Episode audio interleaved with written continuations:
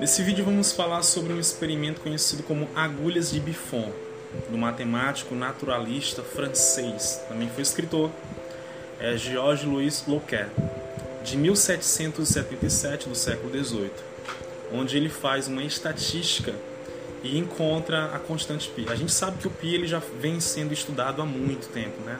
Há muito, há mais de dois mil anos, acredito eu, que o pi já vem sendo estudado e a gente tem uma série de informações ao seu respeito. Mas nesse vídeo eu quero é, deixar bem evidente essa ideia desse matemático, tá? Para quem não conhece esse cara, além de ter contribuído para matemática, ele também não estudou só matemática, estudou também muito biologia, a questão das espécies. Ele deixou 44 livros onde ele fala sobre várias características das espécies. E a influência dele foi tão forte que influenciou Lamarck e também o Darwin, Charles Darwin, tá? Então, vamos lá. O que, que consiste esse experimento do, das agulhas de Buffon? A gente vai pegar uma agulha, né? Uma agulha qualquer, tá? E vamos pegar uma folha e vou pegar a distância entre duas linhas. Eu vou estar tá fazendo linhas verticais nessa folha, linhas verticais como essa aqui, tá certo? E a distância entre essas linhas é exatamente o tamanho dessa, dessa minha agulha aqui. E vou fazer vários lançamentos. Vou lançar essa agulha e vou ver a quantidade de vezes em que essa agulha vai cair entre uma linha e outra e a quantidade de vezes que ela vai cair sobre a linha, tá? E no final nós vamos dividir, nós vamos dividir o dobro do lançamentos pelo total de vezes em que essa agulha caiu sobre a linha. Que isso é uma aproximação muito boa para o pi. Né? Então é muito interessante. É por isso que essa constante ainda, é, ainda vem sendo estudada, porque apesar de várias informações que já se sabe ao seu respeito, ainda tem muita coisa que precisa ser determinado, que ainda está em aberto.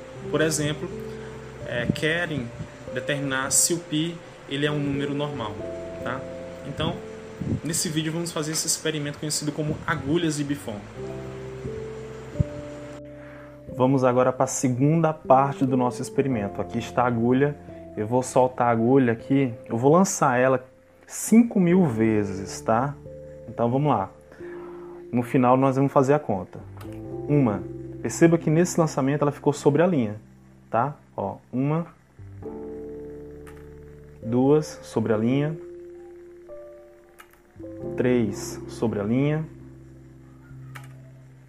quatro ficou entre as linhas, tá? Então, eu já tinha feito esses lançamentos, então vamos partir para o, para o resultado, para a conta, tá? Como é que é feita essa conta? A conta é o seguinte, o nosso π, a constante π, ela vai se aproximar do seguinte valor. Eu vou ter que fazer duas vezes A sobre B, onde esse A ele é exatamente a quantidade de lançamentos que nós fizemos. Então, é a quantidade de lançamentos. E o B é as vezes que a, essa agulha ela ficou sobre a linha, tá? A gente vai chamar aqui de ocasiões. Certo? Então, como eu fiz exatamente 5 mil lançamentos, o nosso valor do A aqui é 5 mil tá? E a quantidade de vezes que a nossa agulha ficou sobre a linha foi exatamente é, 3 mil, ó, a quantidade de vezes, que é o B, que ela ficou sobre a linha, no, nesses meus 5 mil lançamentos, foi exatamente 3.184 vezes.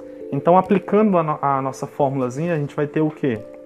Que o π ele vai ser aproximadamente igual a duas vezes a quantidade de lançamentos totais, né, total que foi 5 mil, dividido pela quantidade de vezes que a nossa agulha ficou sobre a linha. Então foram 3.184 vezes. Então o nosso π aqui ele vai se aproximar de 2 vezes 5 mil é 10 mil. Então vai ficar 10 mil dividido por 3.184. Então fazendo essa divisãozinha de 10 mil dividido por 3.184, a gente vai ter uma aproximação aqui ó, de exatamente 3.14 tá? 3.1407 aí vai.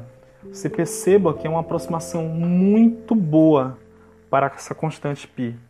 Então aqui esse experimento ele foi conhecido como ele é conhecido como agulhas de Buffon, tá? Do matemático, naturalista, escritor francês Georges Louis Louquet, conhecido também como Conde de Buffon, onde se utiliza da estatística e desse experimento para se determinar o constante π. É por isso que o π é uma das constantes mais importantes da matemática.